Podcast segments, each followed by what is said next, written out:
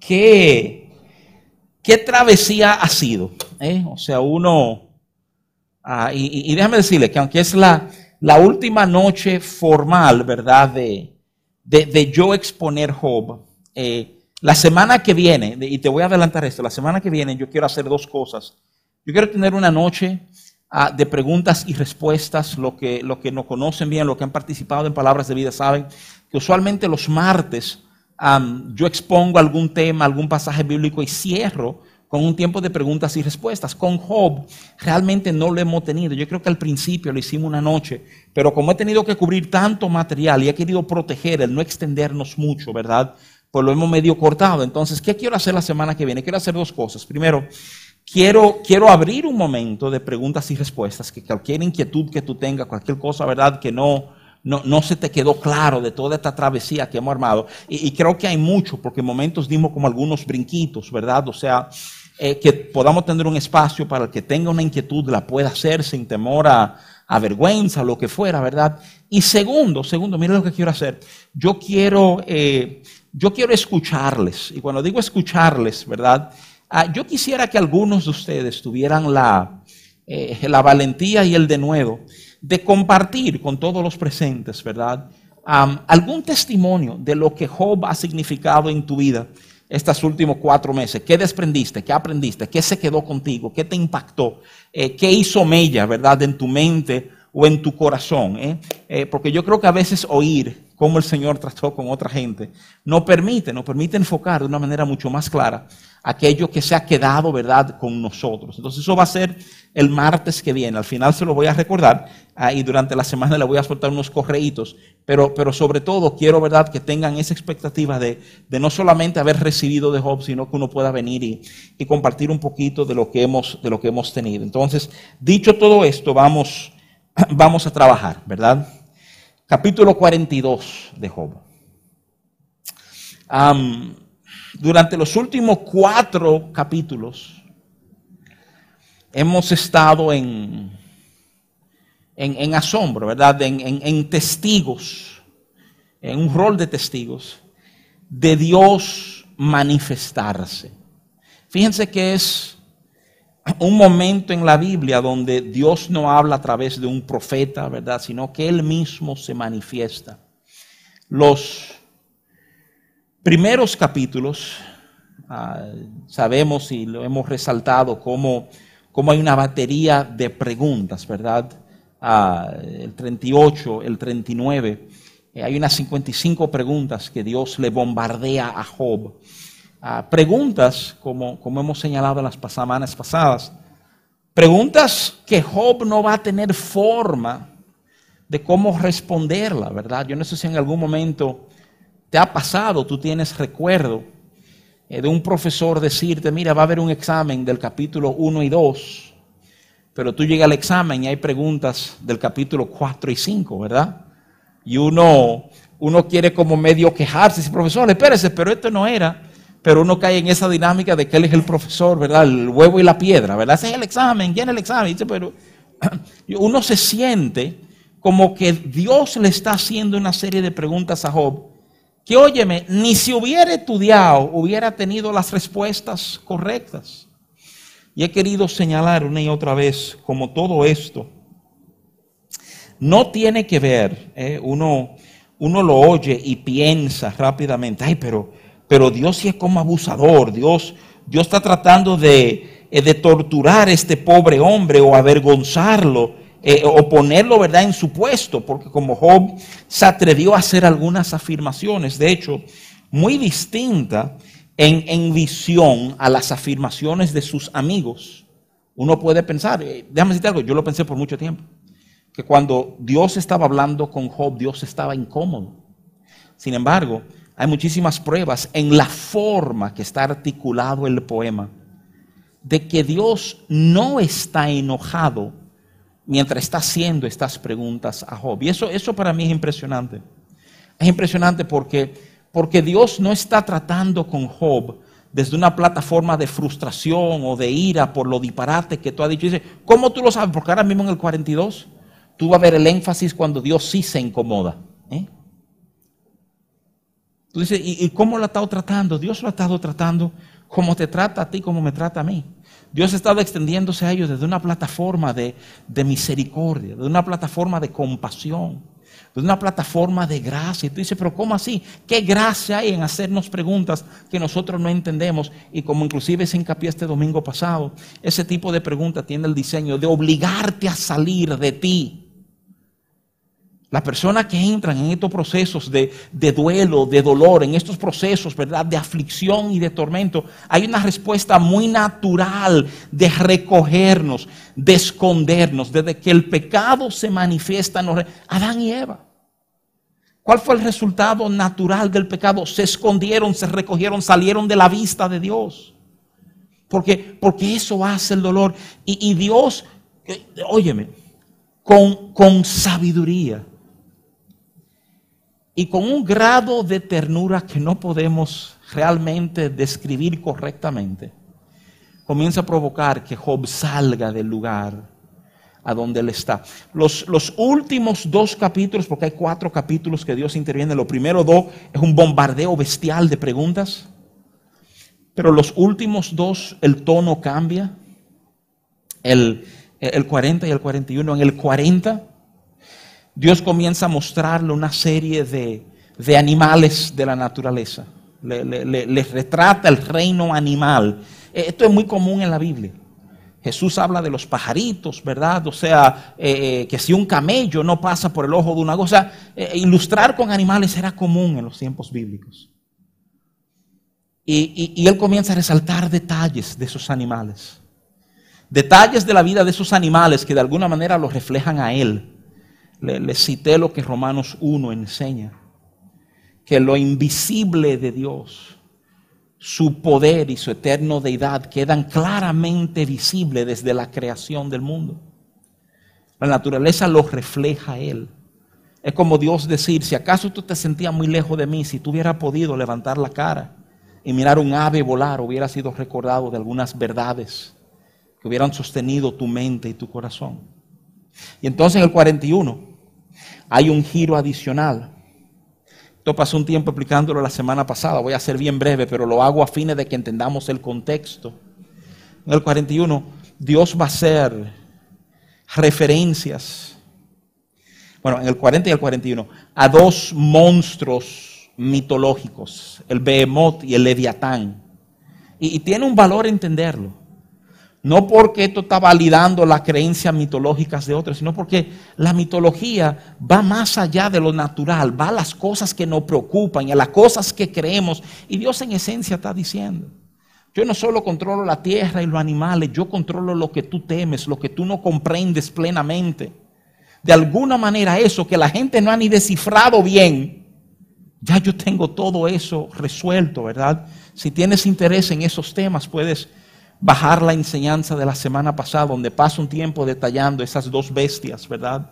Eh, para resaltar lo que la, Biblia nos da y lo que un grupo de, de, biblistas y comentaristas, ¿verdad?, afirman sobre, sobre esos pasajes. Dios está en control, tanto sobre lo natural, tanto sobre las cosas que se dan en esta tierra, tanto sobre esos asuntos que uno no tiene ni bien entendido todavía no quiere decir que Él no lo tenga bien entendido. Quiero invitarte con esa base a que leamos. Vamos a ir leyendo por sección Job 42. Quiero leerte del verso 1 al verso 6 para comenzar esta noche. Te recuerdo que estoy leyendo de la Reina Valera contemporánea, ¿verdad? O sea, uh, y, y arranco, aquí voy. Dice el verso 1, entonces Job le respondió al Señor y le dijo, eso es importante porque ya en dos ocasiones Dios le ha dicho, ciñete el lomo, párate y repóndeme, ¿verdad? Entonces Job le respondió al Señor y le dijo, ya sé bien que todo lo puedes, que no hay nada que tú no puedas realizar. Preguntaste, él está citándole Dios a Dios, ¿verdad? Tú preguntaste, ¿quién se atreve a oscurecer mis designios con palabras carentes de sentidos? Yo fui ese atrevido que habló sin entender. Grandes son tus maravillas. Son cosas que no alcanzo a comprender. Por favor, escucha mis palabras. Quiero preguntarte algo. Házmelo saber. Yo había oído hablar de ti, pero ahora mis ojos te ven. Por lo tanto, me retracto de lo dicho y me humillo hasta el polvo y las cenizas. ¿eh? Por fin Job le da una respuesta a Dios. Y, qué tremenda respuesta. Que, esto, es, esto es extraordinario, lo que sale de él por fin delante de Dios, ¿verdad? O sea, quiero, como te decía, resaltar algunas cosas de estos versos. Déjame comenzar con el 3, a donde Job cita al mismo Dios, pero dice, preguntaste, ¿quién se atreve a oscurecer mis designios con palabras carentes de sentido? Yo fui ese atrevido que habló sin entender. Grandes son tus maravillas. Son cosas que no alcanzo a comprender, ¿verdad? Job buscó una pregunta que sí podía responder. De todas las preguntas que Dios le hizo, ¿eh? esta fue una que él sí podía responder. ¿Quién está oscureciendo mi consejo? Dice la reina Valera 60 con palabras necias, con consejo poco sabio. ¿Quién está? Yo. Esa sí él podía responderla y se, se adueña de ella, ¿verdad? Ese fui yo. Job ha completado un círculo. Ha vuelto a un estado de humilde contentamiento, sin saber, sin tener las respuestas aquellas preguntas que pesaban en su corazón. Y esto, esto es importante, lo resalté la semana pasada y la antepasada hablándole a ustedes. que si tú te fijas con cuidado, aunque Dios bombardea a Job de preguntas, Dios nunca responde las preguntas que Job había levantado. Su queja primordial del tema de justicia. Esto esto no quedó resuelto. Dios no le dice a mi hijo, mira, y aparte de todo esto, déjame explicarte. Vamos, vamos a manejar eso, ¿verdad? Y tú dirás, bueno, pero ¿por qué? No hay cierta falta de parte de Dios aquí, no hay, no hay cosas, no, es que, es que déjame decirte algo. Déjame darle esta historia, perdóneme que le cuente esto, pero yo creo que es una manera de ilustrar lo que está pasando aquí con Job. unos años atrás, seis, siete, ocho años atrás, no me acuerdo exactamente, creo que como siete, a lo mejor seis, María me puede corregir. El Señor nos abrió una extraordinaria oportunidad a mi esposa y a mí de comprar la casa que tenemos hoy. Y comprar esta casa fue un milagro de Dios. Yo, algunos que estuvieron cerca de nosotros saben la historia, otros se enterarán ahora. Esa, casa, cuando nos la ofrecieron en venta, obviamente ustedes bien saben que los inmuebles tienen un valor de tasación, el banco te lo tasa, ¿verdad? Eh, y este inmueble, este inmueble, tenía eh, mucho tiempo abandonado, estaba abandonado, o sea, que gente habían entrado, se habían robado cosas, y si lo baños, y si la madera de valor que había, ¿verdad? Entonces, cuando tasan la casa en abandono, tenía como unos 15 años abandonado, ¿verdad? Y arrumbado. Obviamente sale un valor por debajo de si el inmueble tuviera en su gloria, ¿verdad? En sus buenas condiciones. Obviamente el que lo adquiere va a tener que invertirle, pero, pero chévere. Una vez estaba esa tasación, eh, los dueños, los propietarios, que terminaron teniendo un tipo de parentesco con, con el papá de Marisabel, ¿verdad? Esas cosas que Dios hace, le dice o nos comunican a nosotros lo siguiente, fíjense bien, ya el inmueble está tasado en mucho menos de su valor real porque está en abandono, ¿verdad? Oh señores, y los dueños nos mandan a decir que si a Marisabel le interesa, ¿verdad? Como hay ese lazo, ¿verdad? Y, y Rubén, el papá de María, le había servido a esa gente, que paguen mitad de la tasación. lo que nos quedamos nosotros como, ¿qué? O sea, ya, ya la habían bajado de precio porque están en abandono y nos dicen, paguen mitad. Ahora, vamos a decir una cosa. Es, es una tremenda bendición, es una historia fenomenal, o sea, de nosotros ver la fidelidad de Dios manifestada a nosotros, aquí entre nosotros. O sea, aunque me la hubieran dejado en dos millones, yo no tenía ni un millón, entonces uno, dos, diez, más o menos lo mismo, ¿verdad? O sea, eh, pero vimos, vimos al Señor abrirnos puertas para llegar ahí. Ahora, ¿qué pasó? Oye, lo que pasó. Lo que pasó es que una vez ya nos apropiamos del inmueble, eh, tuve que sacar un préstamo en el banco para poder remodelarla, ¿verdad? Estamos en todo ese proceso, varios meses van corriendo. Yo me doy cuenta, llega, llega una, una notificación de que la casa tiene un atraso enorme eh, en agua, eh, agua y basura, agua y basura, ¿verdad? La casa me debió unos cuartos sin relajo, era como 22, 23 mil pesos, no era, no eran de que, ¿sabes? 100 pesos, pues yo pago eso y ya, o sea, 22, 23 mil pesos. Y a mí se me ocurre la tremenda idea de llamar a las personas que nos la vendieron. Tú sabes, pues, pero me acá, ustedes no han dejado como este lío aquí, ¿verdad? Hasta, se, están riendo hasta que converso con el amado suegro que me dice, ¿qué es lo que tú estás haciendo?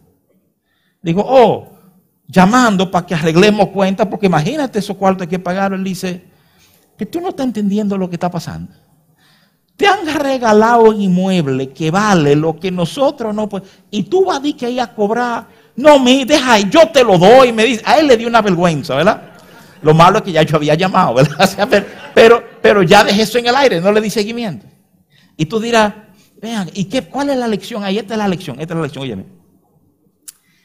Si te acaban de regalar millones, ¿Qué importan 22 mil pesos? ¿Qué importan 22 mil pesos? Ese es el tema de Job. Yo viéndote, oye, lo mío es disparate. Lo mío, lo mío ya no importa. Lo mío, lo, es yo ni sé lo que yo estaba hablando. Yo ni sé lo que me pesaba. Yo no sé por qué yo estoy sentado aquí. Yo no sé por qué estos tigres están aquí conmigo. O sea, si te estoy viendo a ti, ya más nada importa. Una, una visión real de Dios cambia nuestros sentidos de prioridades. Tú ves, antes de ver a Dios, su única prioridad de han sido injustos, han sido injustos, han sido injustos, han sido injustos. Ves a Dios y dice, espérate espérate, pero yo, y el loco que yo estaba. A él decirle que ha sido injusto conmigo. A este que pudo haberme desaparecido de tal manera que nadie iba ni recordar mi nombre. Y yo estoy pensando que él va a ser injusto con... No. Yo creo. Yo creo mucho en el trabajo sistemático. Yo creo en la terapia. Yo creo que hay herramientas que Dios nos ha dado para atravesar asuntos. Y déjame decirte, creyendo en todo eso, una visión de Dios cambia todo en un instante. Verlo a Él, experimentarlo a Él, saborearlo a Él. Aún sin Él tratar ese tema que te pesaba, es suficiente para tú saber, oye, yo sí fui ridículo. Yo sí fui ridículo.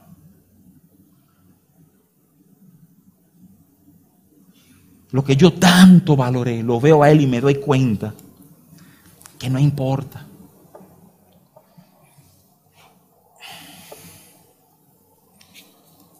El verso 5. Yo había oído hablar de ti, mas ahora mis ojos te ven nos recuerda que el aspecto más impresionante del encuentro de Job con Dios no fue lo que Dios dijo, sino la realidad de su presencia amorosa y poderosa. Ver a Dios cambió aún lo que Job quería. Sabía que Dios estaba con él en su crisis. La, la maravillosa presencia de Dios se había humillado a Job.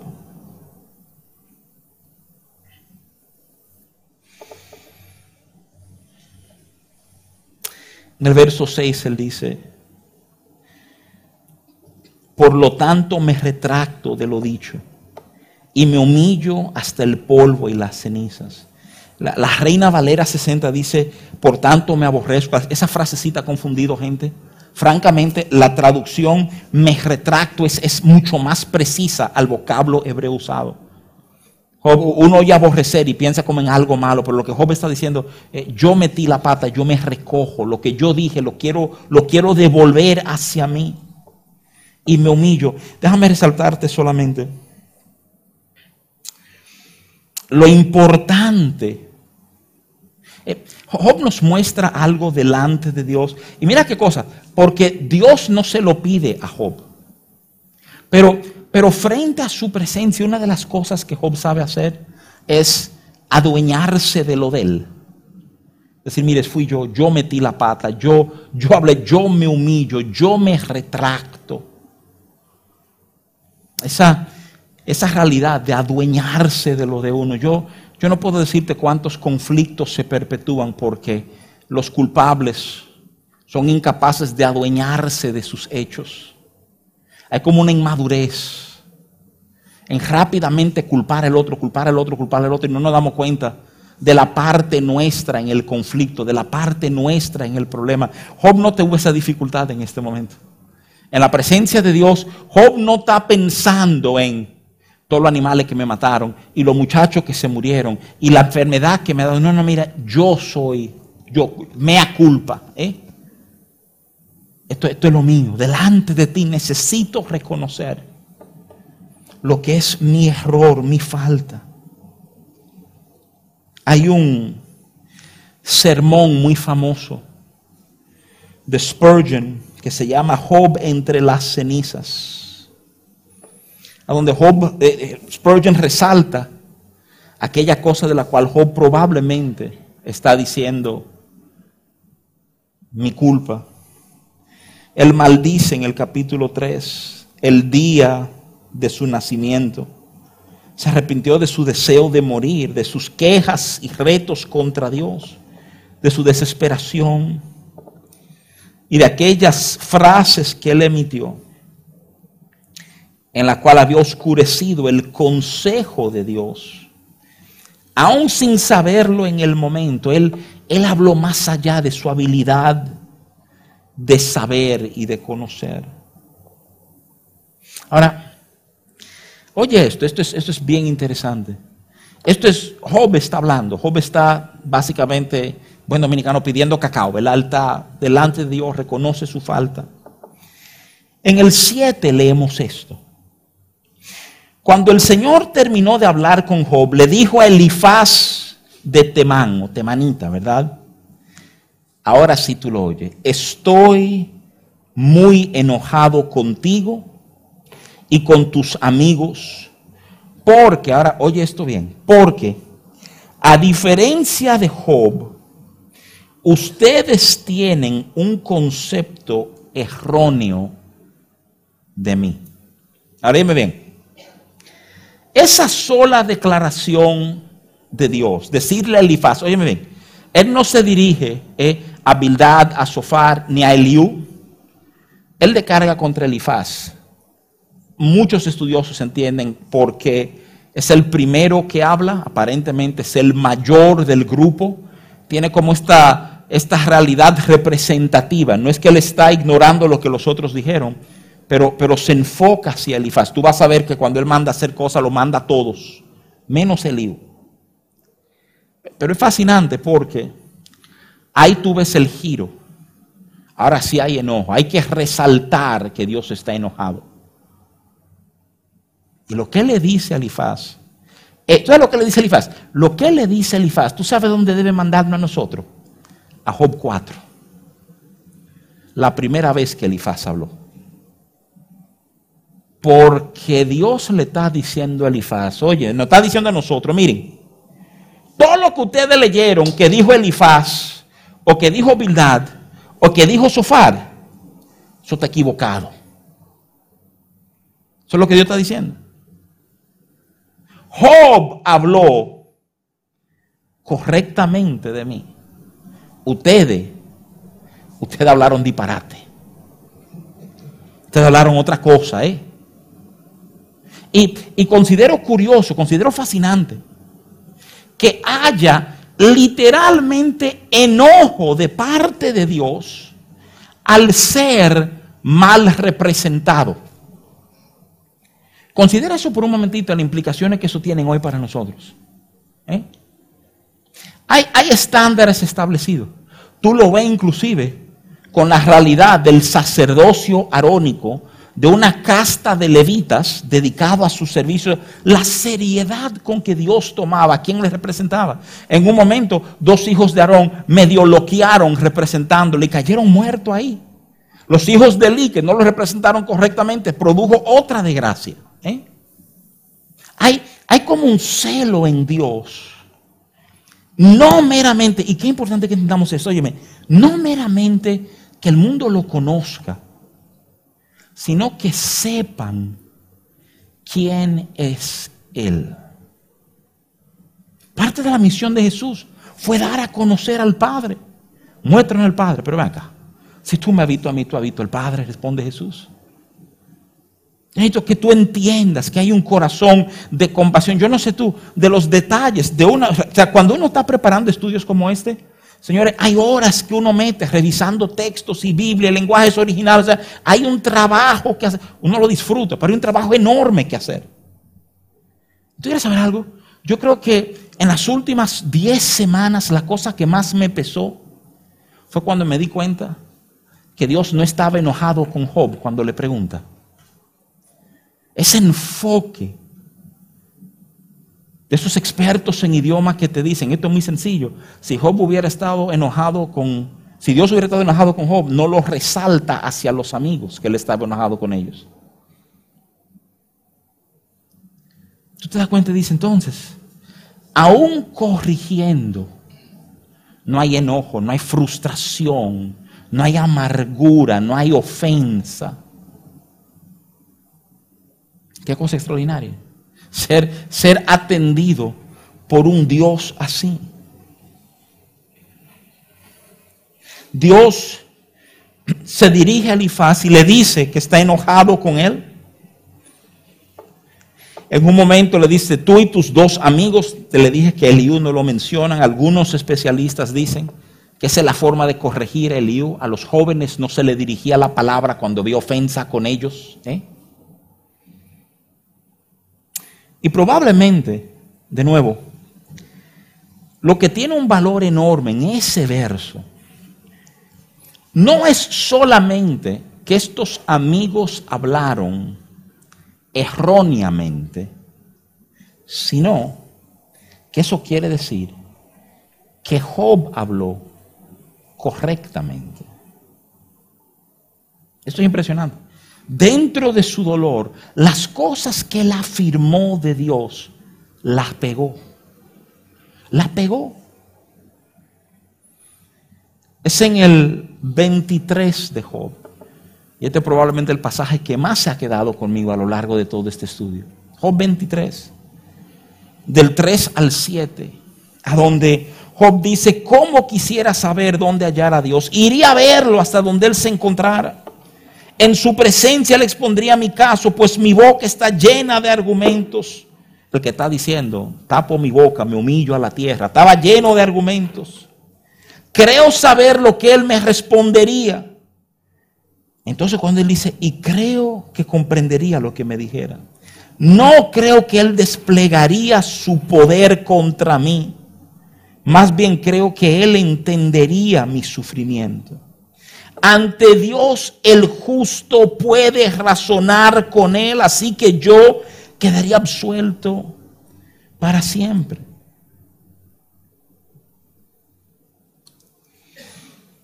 A los amigos de Job, Dios lo manda a presentar sacrificio.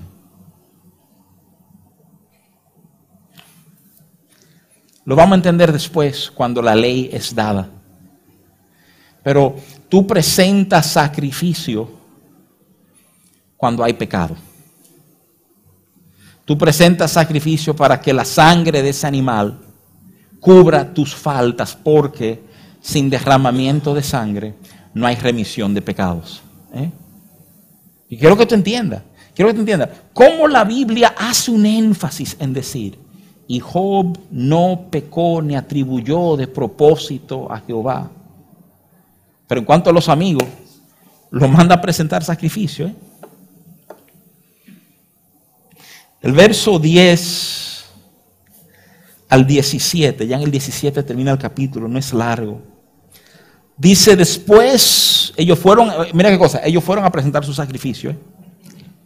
Y en el 10 dice, después de que Job rogó por sus amigos, el Señor sanó también la aflicción de Job. Y después dice esto, y aumentó al doble todo lo que Job había tenido. Después de haber pasado tan terrible calamidad que el Señor le envió, Job recibió la vista de todos sus hermanos, la visita, perdóname, de todos sus hermanos y hermanas y de sus amigos y conocidos de antes, y juntos disfrutaron de una gran comida en su casa. Ellos le dieron sus condolencias y lo consolaron, lo mismo que pretendían hacer los amigos, ¿verdad? Por la familia que había perdido, y cada uno de ellos les regaló una moneda de plata y un anillo de oro. Y el Señor bendijo a Job con mayores riquezas que las que tuvo al principio pues llegó a tener 14 mil ovejas, 6 mil camellos, mil yuntas de bueyes y mil asnas. Si tú comparas eso con el capítulo 1, te va a dar cuenta que se dobló todo. Además tuvo siete hijos y tres hijas. La primera de ellas se llamó Yemima, la segunda Keisiyah y la tercera Keren Apuk. No había en toda la tierra mujeres tan hermosas como las hijas de Job. Y Job les dio herencia lo mismo que a sus hermanos por partes iguales. Eso no había ley, pero no era lo normal. las hijas no se incluían en herencia. Dice el 16, Job pudo ver a todos sus hijos y a sus nietos y bisnietos hasta la cuarta generación. Pues llegó a vivir 140 años y el 17 dice, cuando Job murió, era ya muy anciano. Muchos estudiosos dicen que esa frase de muy anciano es una referencia a plenitud, de cómo decir, murió pleno, murió feliz, ¿verdad? O sea, eh, y yo creo que es importante, dado el pedacito de su vida que hemos conocido, ¿verdad?, a lo largo de, de este libro. El verso 10 no solamente nos resalta que Job rogó por sus amigos y que cuando él ora por sus amigos, la aflicción de él termina sino que nos dice que Dios les restauró al doble. Y, quiero como detenerme aquí un momentito y resaltar esto contigo y, como que examinemos junto esto ah, por un momentito. Eh, yo tiendo a ser medio adverso, a detenerme mucho en pasajes bíblicos que habla de Dios prosperar o de Dios enriquecer o de Dios, porque siempre pienso que hay dos o tres que están oyendo que van a pensar que esto tiene que ver con dinero y qué sé yo cuando. ¿Tú quieres saber algo aquí entre nosotros? Esto tiene que ver con dinero. Esto tiene que ver con dinero. Te está diciendo, te está diciendo, mira, Job vivió este extraordinario proceso con Dios. Y en respuesta a la fidelidad que él mostraba, en respuesta a cómo él se manejó, Dios lo colocó en un lugar más alto que el que él estaba originalmente. ¿Sabe lo que dice el libro de Hebreos sobre Dios? Dice que el que este es Hebreos 11:6 dice que el que se le acerca a Dios tiene que creer que le hay. Y después dice, y que es galardonador de los que le buscan.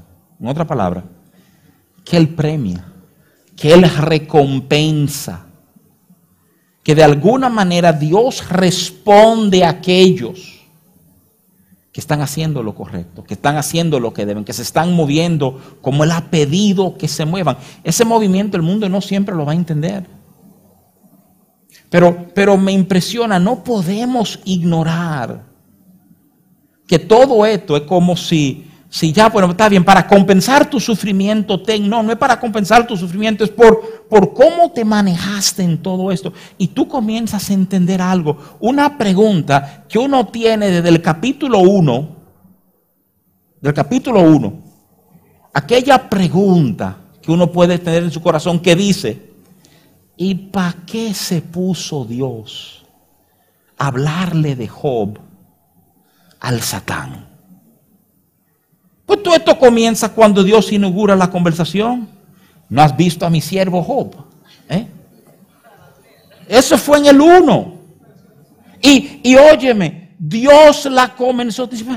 Y Dios va un asunto que va a terminar en una desgracia. Sí, si tú solo miras la primera parte, sí. Pero si tú tomas una visión completa, tú descubres lo siguiente. Si Dios está hablando de ti, Dios te va a promover. Considera eso por un momentito. Esto no se trató de toda la prueba. Esto es Dios promoviendo la prueba de fidelidad, la prueba del corazón en el lugar correcto. A pesar de la adversidad, a pesar de las a pesar de amigos diciéndote, pero arrepiéntete, charlatán. El mantenerse en lo que él sabía que era real. Y tuve el resultado de eso de una manera extraordinaria.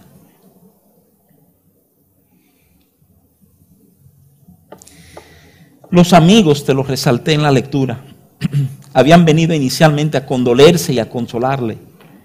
Pero fue Job quien terminó siendo de bendición para la vida de ellos. Así cierra todo esto. Ellos vinieron para bendecir a Job, Job terminó bendiciéndole a ellos. Dios no ignoró lo que Job había perdido. Esto es importante que tú lo sepas. Dios no es ajeno a lo que se queda atrás, a lo que se pierde. Uno de los versos que, uno tiene como tatuado en la mente es el Salmo 56, verso 8, donde la Biblia te afirma que todas tus lágrimas, todas tus huidas, tus lágrimas la tienen un pote y tus huidas están escritas en su libro. Es como decir, Dios te está diciendo, tú nunca has llorado una lágrima que yo no haya estado atento a que tú lloraste esa lágrima. Yo sé por qué tú lloraste eso. Y yo en algún momento va a haber una respuesta por esa lágrima que tú lloraste. Ese pensamiento es extraordinario. Tú le dices, ¿qué Dios es este que sabe lo que he dolido, lo que he llorado? Y aunque a mí se me olvide, yo pienso que no importa y que nadie se dio cuenta, Él se dio cuenta. Y Él responde en conformidad a lo que hemos perdido. Jesús marca ejemplos como eso. Jesús le dice a sus discípulos, no hay ninguno de ustedes que ha dejado ni padre, ni madre, ni casa, ni hermano, que no reciba. Él está diciendo, yo sé que han dejado. Yo sé que le ha costado. Ahora, quiero animarte en algo. Aprende a pensar correctamente. Cada vez que tu amor al Señor, que tu servicio al Señor te cueste algo. Permítete gozarte en tu corazón, permítete decir, Señor, estoy dejando esto por ti, yo sé que tú me devolverás mucho más de lo que yo estoy dejando en esto. de Job. Es curioso que el verso 11 habla de la familia de Job. No sé si tú lo recuerdas. Pero Job había hablado de su familia. En el capítulo 19, 13 y 14, Dios dice, hizo alejar de mí a mis hermanos y mis conocidos como extraños se apartaron de mí. Mis parientes se detuvieron y mis conocidos se olvidaron de mí. Volvió, volvió familia, ¿verdad? Y lo último que te quiero resaltar del pasaje el verso 15, donde dice, no había en toda la tierra mujeres tan hermosas como las hijas de Job, y Job les dio herencia, lo mismo que sus hermanos, por parte iguales. Algunos han discutido ese verso, ¿cómo que por parte iguales? Pero acuérdate que el primogénito se le daba la doble porción. Acuérdate tú que esas son estipulaciones de la ley. Acuérdate, no hay ley todavía. ¿eh?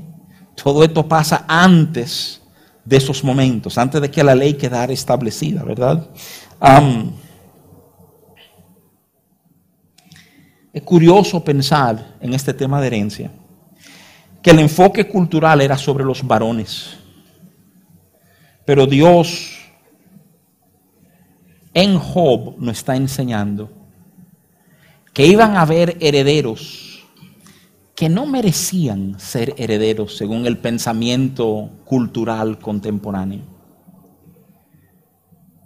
Ellas fueron nombradas herederas de Job, como tú y yo hemos sido nombrados herederos de Dios en Cristo Jesús. Es un pensamiento extraordinario. Un pensamiento extraordinario saber que, eh, primero obviamente Job, uno diría, qué moderno, qué, tipo más sensible, ¿verdad? Y no hay de que sexismo, que de, ese tipo, una mente liberada. La Biblia te hace este enfoque. Él hizo lo que culturalmente nadie hacía. Tomó lo que no estaban supuestos a recibir y dijo, ustedes van a recibir y lo señala, aparte igual que tus hermanos. Todo lo mío se divide en 10 partes porque ustedes son 10, 7 varones, 3 muchachas. Ese pensamiento es formidable. Formidable porque, de nuevo, cuando te pones a estudiar, ¿verdad? Y te meten en el tema de la cristofanía, tú dices, bueno, es que Job es un prototipo de Cristo. ¿Cómo que un prototipo de Cristo? Sí, Job es un inocente que está sufriendo. Déjame, déjame cerrar dándote cuatro cuatro puntos que yo considero importantes que nos, que nos llevemos de Job en sentido general, ¿verdad? No te voy a dar pasajes específicos porque son importantes. Primero, vivimos en un mundo en que los justos sufren. Yo quisiera, óyeme, honestamente, yo quisiera que Elifaz, Bildad y Sofar hubieran tenido razón. Yo hubiera preferido creer que este es un mundo donde lo que hace el bueno le viene lo bueno, el que hace lo malo le viene lo malo, y ya no hay más debate, no hay más discusión, no hay más perdedera. Pero el mundo no funciona así. El, mundo no funciona así porque no entendemos bien este asunto de estar interconectados. Eso no es un tema moderno ni de tecnología. Es un diseño de Dios. Cómo, el pecado de uno tiene influencia sobre otros. Cómo la bendición de uno ejerce influencia sobre otros.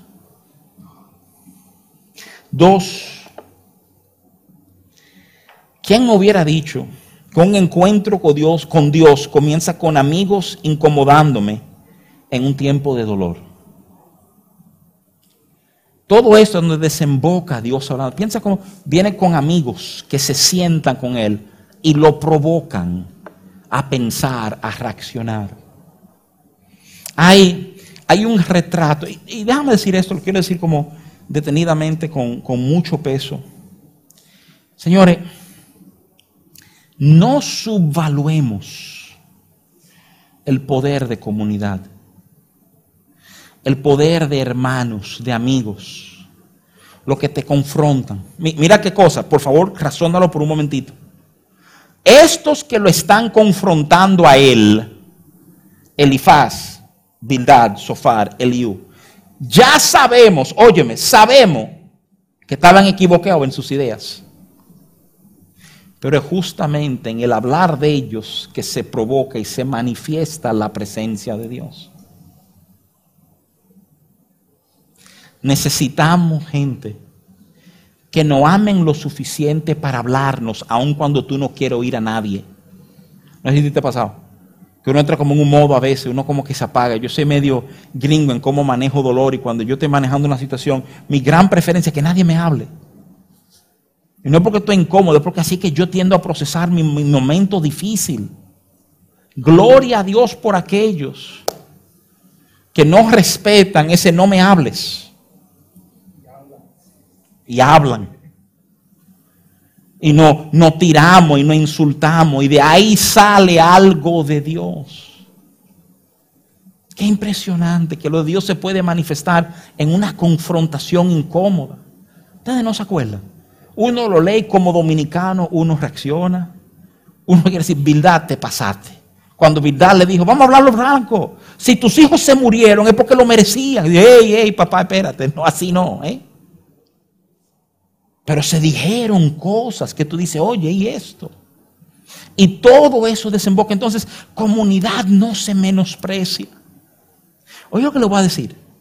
Y lo digo porque este tema ha pesado de mi corazón en los últimos meses. Y lo que vienen a palabra de vida saben exactamente a lo que yo me refiero.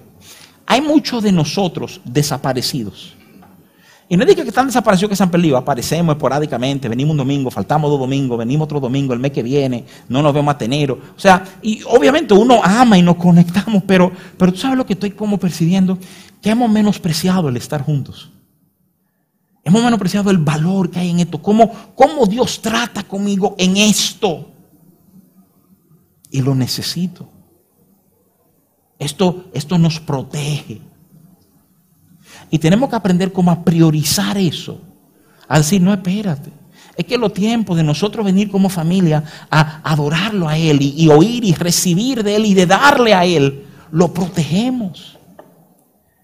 Protege tus domingos, protege tus martes. Ven, ven y sé parte muy conscientemente. No porque yo quiero más gente aquí, por ti. Tú no sabes el martes que una, una, una, una canción que Amorís dirigió de aquí, tú pasas la semana entera con eso ahí trabajándote. O una frasecita que dijo Sina o Mirella en el momento de motivar la ofrenda se te clava en el corazón y Dios usa eso en tu vida.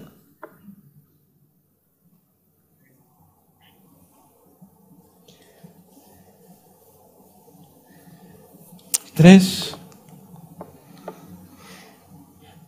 respondemos desde el lugar en que estamos. Hay, algo que yo quiero aplaudir de Job y alguien puede decir, pero eso era muy natural. Y yo creo que hoy día no es tan natural. Yo quiero aplaudir la transparencia de Job.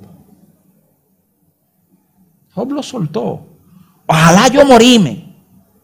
Yo no quiero hablar con ninguno de ustedes. Yo voy a hablar con Dios. Tú eres mi salvador. Pero tú eres el que me metiste en este lío. O sea, Job no hay careta frente a Dios sobre todo. Y hay una lección en eso para nosotros. Ustedes me han oído decir que nuestro dolor tiene un lugar, nuestro dolor pertenece en la cruz del Calvario. Y cuando tú arrastras tu dolor por mucho tiempo, te cambia a ti. Job fue muy él, soltó lo de él. Le respondió a Dios desde donde él estaba, no desde donde él debió haber estado. Última cosa. Tengamos cuidado. Se me quedó eso pensando en los momentos de Dios hablarle a Job. Cíñete los lomos, pero yo voy a preguntar y tú vas a responder. Pero la pregunta que Job decidió responder, la única que él podía responder, ¿quién ensombrece mi consejo? ¿Quién oscurece mi sabiduría? Yo. Cuidado. Cuidado si en nuestro dolor y nuestra frustración y en nuestra angustia hemos hablado de manera que, que le pone una nube al sol que Dios ha querido que brille. Que hemos echado sombra a su consejo. Pues tú sabes algo, la, la vida se trata de eso, se trata del consejo del que nos llevamos en la vida. Nos llevamos del consejo de uno y nos llevamos el consejo de otro, pero impresiona pensar que Dios mismo diga que el consejo de ustedes busque echarle sombra a lo que yo estoy tratando de hacer y decir. ¿Quién es responsable de eso? Yo. Cuidémonos de ser aquellos que echamos sombra a lo de Dios con lo que sale de nuestra boca.